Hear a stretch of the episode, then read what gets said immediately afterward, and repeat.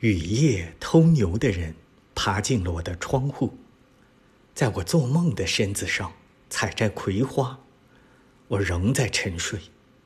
在我睡梦的身子上，开放的彩色的葵花。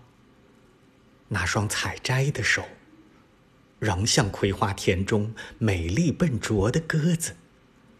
雨夜偷牛的人，把我从人类身体中偷走，我仍在沉睡。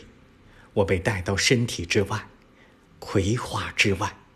我是世界上第一头母牛，死的皇后。我觉得自己很美，我仍在沉睡。